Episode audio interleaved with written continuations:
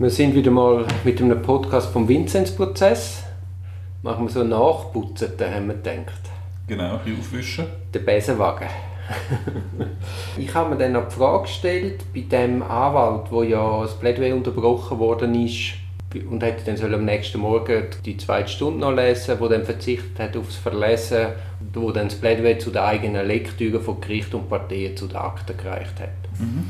Und ich habe mich dann ein bisschen über den Anwalt erkundigt, das ist der Jürg Wernli, und der ist mir als sehr pflichtbewusst, sehr intelligent, sehr integer geschildert worden.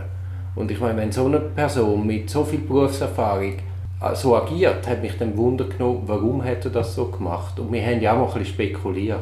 Genau. Und ich bin dann auf ihn zugegangen und habe ihn das einfach gefragt. Und? Also das Thema ist ja gewesen, oder ein, ein Hauptargument war die Öffentlichkeit. Wenn er natürlich am Rand nach einem langen Plädoyer Staatsanwaltschaft noch plädiert hat, dann ist das Plädoyer wirklich unter dem Fokus gelaufen, Aufmerksamkeit von der Öffentlichkeit. Und wenn er natürlich am nächsten Morgen wieder gelesen hätte, hätte er wie das Risiko gelaufen, dass du dann zweimal in den Medien gehabt hast und dann vielleicht am nächsten Morgen prominenter. Und äh, scheinbar ist er und sein Klient oder sein Klient und er der Meinung gewesen, eigentlich ist es gerade recht, wenn man da ein bisschen unter dem Fokus läuft. Gar nicht zentral in Erscheinung treten? Nein, im Gegenteil, eben ein bisschen unter dem Radar laufen. Also ihm ist das gerade zu Pass gekommen und er, er vertraut jetzt darauf, dass das Gericht das auch liest. Ja gut, das wäre es sicher. Ja, eben. Also ich nehme jetzt mal an, wenn sie es dann lesen, haben sie wahrscheinlich stärkere Aufmerksamkeit als nach den vielen Stunden, wo er da das noch vorgetragen hat. Eben. So wirkungsvoll es auch ist, dass die Öffentlichkeit davon erfährt, das ist für das Gericht vermutlich ich glaube nicht match entscheidend für das Gericht, ob man jetzt äh, in den Medien zweimal ähm, über die Gleichbeschuldigt und seine Verteidigung berichtet hätte. Aber ja, ist durchaus ein Aspekt, dass man da ein bisschen unter dem Radar bleiben und ein bisschen möchte eben seiner Rolle gerecht, eben als Nebenbeschuldigter möchte gelten und das auch entsprechend in der Öffentlichkeit so soll transportiert werden. Hat etwas für sich, ja. Und dann hat er noch gesagt, oder, er hat ja immer noch den Fallschirm von der zweiten Runde. Es gibt ja nochmal einen zweiten Parteivortrag. Also da, dem ist er der Meinung, ich vergib mir da nichts. Es kommt uns sogar zu gut, wenn wir da unter dem Radar laufen. Also ich finde das super legitime und auch sehr intelligente Gründe. Und also ich, ich muss revidieren, ich würde es vielleicht auch so machen. Ich habe das verneint letztes Mal. Ja, aber was ist mit dem zweiten Parteivortrag, wenn die Staatsanwaltschaft und die Privatklägerschaft sagen, wir verzichten auf eine Replik? Gibt es eine zweite Runde? Das ist ein Risiko, ja, natürlich, aber du, hast, du vergisst, dass ja noch ein Zeuge oder noch eine beschuldigte Person befragt wird. Also es wird eine zweite Runde müssen geben. Ah ja, genau, das ist eine Einzigartigkeit von dieser Hauptverhandlung, dass man die Parteivorträge unterbricht für eine weitere beschuldigte Befragung. Genau.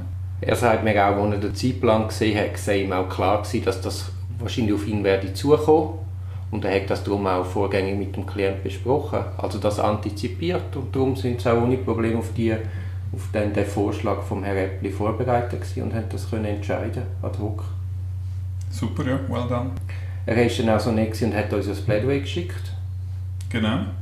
Auch da, also ich meine, tipptopp, also er bringt den Standpunkt von seinem Klienten super rüber. Die Frage ist halt eben, wir jetzt ohne Aktenkenntnis, es ist völlig überzeugend. Aber Detail liegen die Akten. Also da wird auf hohem Niveau auf, auf allen Seiten gefochten. Und ohne Aktenkenntnis ist halt unglaublich schwierig, das einzuschätzen. Genau, es ist halt immer einseitige Sicht der Dinge. Das muss so sein und verfälscht aber eben auch für die Öffentlichkeit. Wir sind jetzt ein Teil der Öffentlichkeit. Verfälscht halt auch sozusagen das objektive Beweisergebnis oder was in der Akte steht. Man betont das, was einem entlastet und man vernachlässigt oder überspringt das, was vielleicht ein bisschen ungünstig ist für die eigene Position.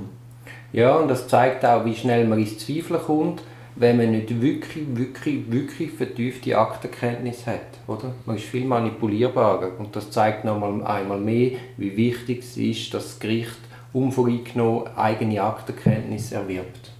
Genau, also die Anklageschrift erst am Schluss lesen. Ich habe das von einzelnen Richtern auch schon gehört, dass das wirklich so ja, macht. Gerade bei kleineren Fällen ist das gut. Ist sogar ist ja richtig spannend, oder? wenn man so höchstens einen Bundesordner hat, dann hast du in einem halben Tag oder in einem Tag hast du die Akte einigermaßen drin und dann am Schluss die Anklageschrift lesen und und dann allenfalls auf Differenzen stoßen. Und die, wenn die Differenzen dann hast, dann ist eigentlich die Halbmiete. Ganz mit viel Neugier, wie als Detektiv an, das Material herangehen, sich das erarbeiten und dann schauen, ah, hat der Steher die gleiche Sicht? Was ist echt die Sicht vom Anwalt? Ich hatte einen Richter am Bezirksgericht, wo ich gearbeitet habe.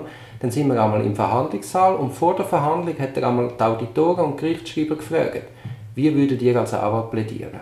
Und dann hat man das diskutiert, wilde Gedanken gemacht und dann ist der Anwalt gekommen. Und dann habe ich gefunden, ah, der hat es jetzt auch gut gemacht oder bist du enttäuscht gewesen. Aber einfach so die wissenschaftliche Neugier. Ich habe das, ich habe das einen super Approach von ihm gefunden.